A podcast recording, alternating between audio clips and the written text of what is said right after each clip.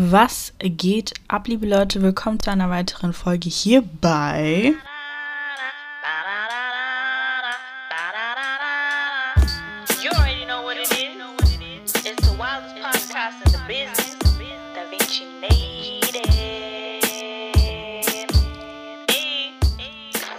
Alright, alright, alright. Heute sind wir wieder bei einer Woke Wednesday Folge.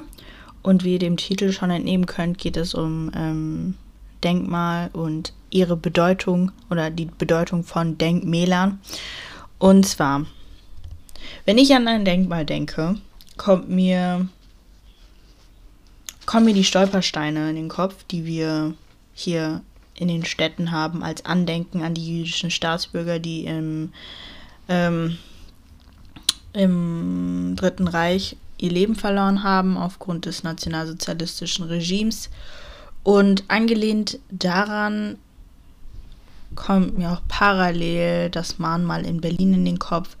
Und nicht vor ähm, allzu langer Zeit wurde auch kontrovers darüber gesprochen, welche Bedeutung diese Denkmäler in unserer Gesellschaft haben, weil im Rahmen einer Rede eben diese Denkmäler als Schandfleck bzw. die Geschichte als Schandfleck des Landes bezeichnet wurden. Und ähm, ich meine, ich glaube, wir wissen alle, über wen und was ich rede. Und der Grund, warum ich so abschweife ist und äh, uns mit so alten Kamellen belaste, ist, dass, äh, wie einige von euch schon in meiner Insta-Story gesehen haben, in Sri Lanka das Denkmal an, am Völkermord an den ähm, Tamilen, einer Volksgruppe in Sri Lanka, zerstört wurde. Und ich finde, dass dadurch, dass wir uns alle in, so, in unserem Mikrokosmos befinden, so Sachen manchmal untergehen aber trotzdem relevant sind. Und deswegen wollte ich diese heutige Frequenz der Folge mal nutzen, einfach mal, um darüber zu sprechen. Sri Lanka war bis zur Mitte des 20. Jahrhunderts britische Kolonie, also circa bis 1948, die unter dem Motto, wie alle anderen britischen Kolonien auch, Divide and Conquer regiert wurde. Nach dem Abzug der Briten hat die singalische Regierung diese autoritäre und diskriminierende Regierungsart beibehalten Side Note: äh, In Sri Lanka gibt es, oder jetzt auch für diese Folge relevant, zwei Völkergruppen. Einmal ähm, die Singalesen und die Tamilen. Und die Singalesen sind halt die Mehrheit und die Tamilen die Minderheit. Was die beiden äh, Volksgruppen unterscheidet, ist zum einen die Religion. Die Singalesen sind zum größten Teil Buddhisten und die Tamilen sind mehrheitlich Hinduisten. Und dann gibt es noch die Moore, die sind muslimisch, aber für die heutige Folge ähm, nicht so relevant. Aber nur für diese Folge. Sonst sind die auch relevant. Ähm, genau, wo waren wir stehen geblieben? Also, die singalesische Regierung hat eben diesen britischen Regierungsstil beibehalten und ähm, daraufhin haben die Tamilen eben gewaltlos Widerstand geleistet Keyword gewaltlos und ähm, sahen sich aber deswegen mit institutioneller Diskriminierung konfrontiert in Form von schwererem Zugang zu Bildung und Arbeit. An dieser Stelle möchte ich einen kurzen Break machen. Bevor ähm, es um das tatsächliche Thema geht, finde ich es mal spannend, ein bisschen etwas über Sri Lanka zu erfahren.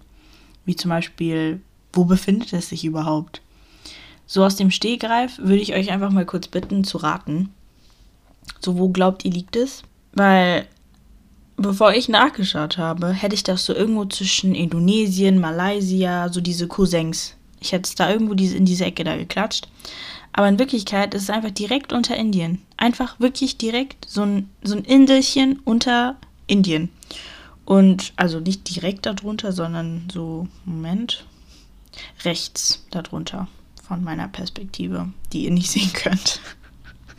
Egal, wenn man so auf diese Karte schaut, dann rechts daneben. So, ähm, und es sieht halt einfach aus wie so ein Klecks im Ozean, weswegen man es wahrscheinlich auch Teardrop of India nennt.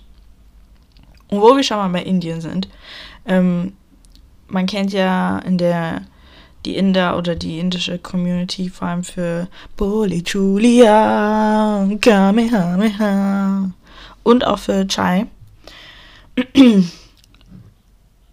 Und wo wir schon mal bei Chai sind, Tee ist auch tatsächlich in Sri Lanka das exportreichste ähm, Produkt oder exportstärkste Produkt. Das wird am meisten ins Ausland exportiert. Und ähm, ja, ironischerweise trinke ich auch gerade einen sehr leckeren Chai. Tee, äh, Zimt. Oh, das riecht auch so geil, ne? Stay hydrated, bitches. Mega. Das wärmt sofort. Das ist einfach wie eine Umarmung, aber in flüssig. Direkt nochmal einen Schluck. Wie gesagt, das ist ein ähm, Zimt-Chai-Tee. Wo wir schon mal beim Thema Zimt sind. Der kommt auch aus Sri Lanka. Der wurde erstmals ähm, 200 vor Christus von den Ägyptern in Sri Lanka entdeckt. Was die Ägypter in ähm, Sri Lanka machen, keine Ahnung, aber ich küsse euer Herz Sri Lanka dafür, dass einfach Zimt bei euch gefunden wurde. Dass eure Erde, dass euer Boden oder wo auch immer Zimt wächst, Zimt geschaffen hat. Ich küsse euer Herz dafür. Wo war mal stehen geblieben? Wir haben jetzt erstmal alle Klischees abgedeckt. Was besonders hervorsticht, ist, dass ähm, Sri Lanka eine sehr hohe Rate an Menschen hat, die lesen und schreiben können. Also das liegt bei 92 Prozent und ist im südasiatischen Raum mit einer der höchsten. Während der Kolonialisierung durch die Briten lag die Rate bei ähm, 57,8 Prozent. Das lag vor allem daran, dass, das, ähm, dass der Zugang zur Bildung oder zu den Schulen durch Teilprivatisierung des Schulsystems ähm, ja, verschuldet war oder der Zugang zur Bildung dadurch erschwert wurde. Kennt ihr das, wenn ihr einen Satz anfangt und ihr vergessen habt, wie ihn anfangt und das Ende mit dem Anfang überhaupt nicht mehr zusammenpasst? Ja, so geht es mir häufig. Vor allem in Klausuren. Naja. Sag mal, ich glaube, meinem Bauch geht's nicht gut, ne? In dem Chai-Tee ist eigentlich nur Tee und Zimt drin. Und Milch. Habe ich eine Laktoseintoleranz mit fast 500 Jahren? Kann man eigentlich eine Intoleranz auch im fortgeschrittenen Alter entwickeln? Ich gehe ja so langsam auf die 30 zu, ne? Also, würde mich mal interessieren. Okay, konzentriere dich mit Hannah. Äh, tut mir leid, Leute, ich schweife ab und wir befinden uns ja eigentlich mitten in einem sehr wichtigen und sehr ernsten Thema und ich mache hier so ähm, Schulkinderspäße. Naja, wo waren wir mal stehen geblieben? Genau, also das Schulsystem war aufgeteilt und ähm, je mehr Geld du hattest, umso ähm, besser war dein Zugang zur Bildung. Und je ärmer du warst, eben nicht. Und nachdem eben die britische Kolonie abgezogen ist, ähm, wurde dieses System abgeschafft, sodass also die Schulen wurden ähm, verstaatlicht, sodass eben jedes Kind Zugang zur Bildung bekommen kann, angeblich un abhängig davon, welchen ökonomischen oder ethnischen Hintergrund das Kind hat. Und ähm, das erklärt die erhöhte Rate an ähm, ja, lese- und schreibfähigen Menschen. So, das war's mit dem kurzen Break und zum einzigen spaßigen Teil an dieser Folge. Jetzt geht es tatsächlich um das ernste Thema. So, ich hatte ja da an der Stelle aufgehört, wo ich gesagt habe, dass ähm, die tamilische Bevölkerung diskriminiert wurde und ähm, kampflosen oder ähm, gewaltlosen Widerstand geleistet hat gegen die Regierung. Die Situation hat sich dann ähm, nach dem gewaltsamen Tod von 200 Tamilen ähm, so zugespitzt, dass eben dem gewaltlosen Widerstand ein bewaffneter Kampf folgte durch eine ähm, damals zu Beginn kleine und äh, mit der Zeit immer stärker gewordenen Guerillagruppe namens der LTTE. In den 80er Jahren wurden 13 Soldaten durch eben die LTTE getötet, womit die singalesische Regierung mit einem antitamilischen Pogrom bei dem ca. 3000 Zivilisten getötet wurden, geantwortet hat. Ich glaube, uns ist allen, vor allem wenn man in Deutschland aufgewachsen ist, der Begriff Pogrom bekannt. Allgemein definitorisch steht es für Ausschreitungen gegen nationale, religiöse und ethnische Minderheiten. Also genau das, was damals mit den Juden passiert ist, zum, zur Reichspogromnacht. Und hier eben auch mit den Tamilen. So, und mit diesem Angriff auf diese 13 Soldaten oder durch die Hinrichtung und Tötung dieser 13 Soldaten begann dann auch ein 26-jähriger Krieg zwischen den ähm, tamilischen Freiheitskämpfern, Separatisten, wie man sie auch nennen mag, und der ähm, singalesischen Regierung. Letztlich hat ähm, die LTTE verloren und besonders brisant ist, mit welcher Härte, vor allem am Ende, nachdem der Verlust oder die Niederlage bekannt war, vorgegangen wurde. Es gab ähm, gewisse Sicherheitszonen, es wurden extra Sicherheitszonen eingerichtet, in denen eben Zivilisten ähm, sich in der Sicherheit wiegen sollten, dass eben keine Angriffe oder Attacken dort stattfinden. Es wurden aber genau diese Sicherheitszonen bombardiert. Folter und Vergewaltigung muss ich gar nicht aufführen. Es ist wahrscheinlich ähm, ja, klar, dass in so einer, so einer Situation der Gesetzlosigkeit eben auch sowas stattfindet. Ähm, dann auch noch Zwangsrekrutierung von Minderjährigen, von Kindern. Auch nachdem und vor allem nachdem bekannt war, dass die LTTE verloren hat. Und ein UN-Bericht kam zu dem Schluss, dass bis zu 40.000 Tamilen umgekommen sein könnten. Später wurde die Zahl dann auf 70.000 hochkorrigiert. Außerdem sind ca. 140.000 Menschen bis heute vermisst. Man weiß also nicht, was mit diesen Menschen passiert ist.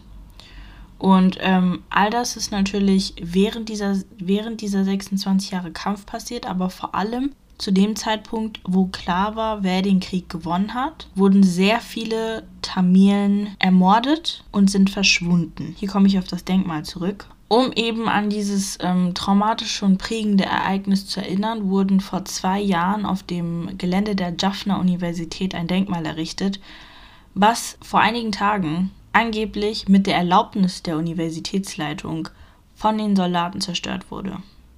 Ich finde das Ganze ein bisschen, ähm, ein bisschen, ja, mir fällt das Adjektiv, um das Ganze zu beschreiben, weil die tamilische Flagge hat vier Blätter und diese stehen eben für die Werte des Landes, und zwar Liebenswürdigkeit, Mitgefühl, Gleichmut und Glück.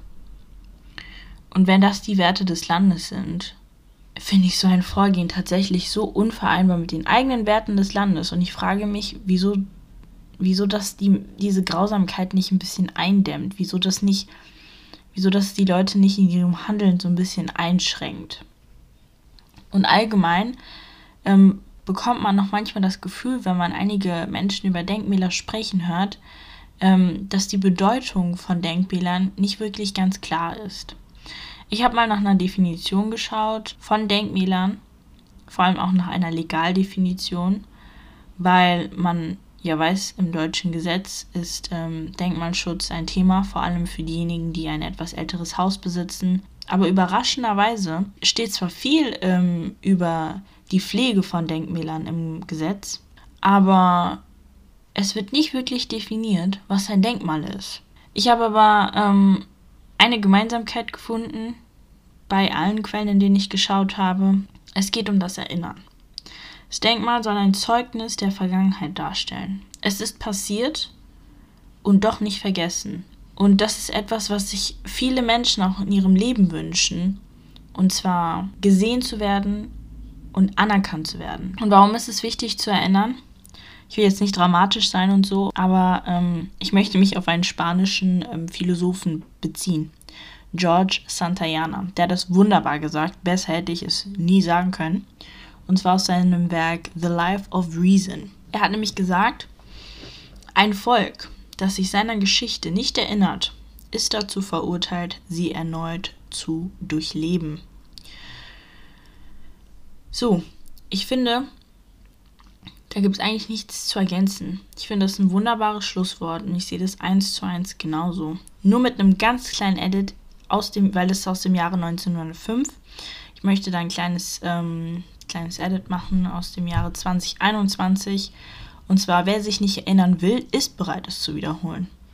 Ich verstehe nicht, wie man, weil häufig jetzt habe ich doch noch was zu sagen. Ich wollte, eigentlich wollte es so dramatisch beenden, so mit den, mit den Worten eines Philosophs. Aber jetzt muss es halt mit meinen Ratchet-Worten enden.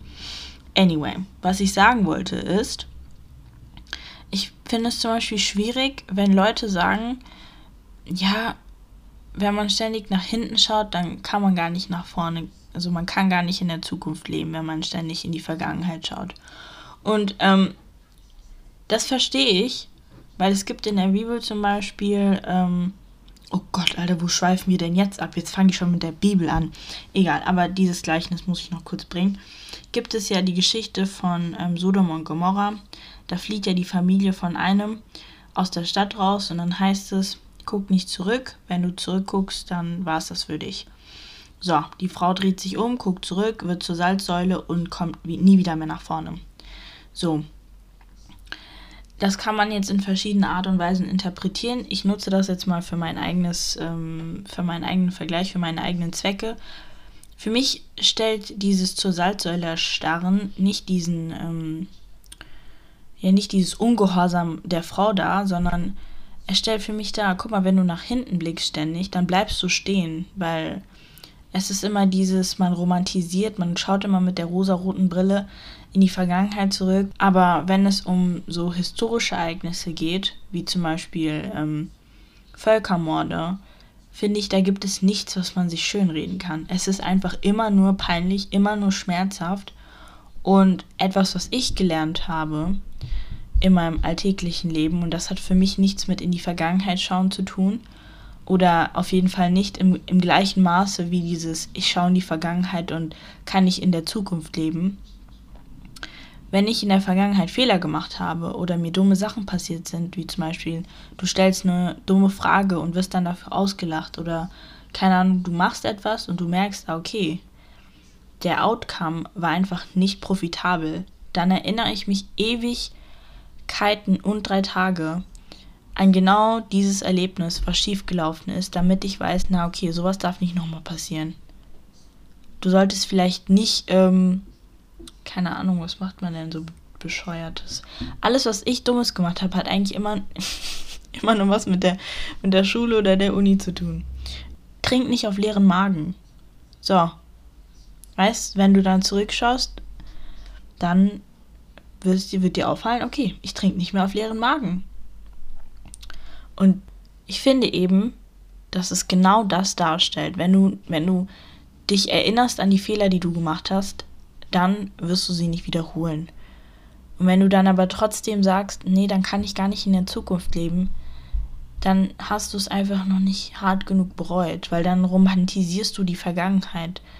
Wenn du es nicht ständig hören willst, wenn du so dieses Gefühl hast, oh mein Gott, okay, Mann, das reicht, ich will es nicht wieder hören, dann bist du das Problem. So, dann frag dich mal, warum du es nicht hören willst, warum du dich damit nicht beschäftigen willst, warum du dich verstecken willst vor der Vergangenheit, vor der du nicht weglaufen kannst. Das sind jetzt meine Schlussworte in diesem, diesem Sinne. Ähm, der Gottesdienst ist beendet.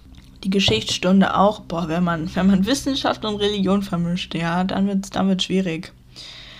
Naja, das war's von mir für heute, meine Lieben. Ähm, danke fürs Zuhören. San Francisco.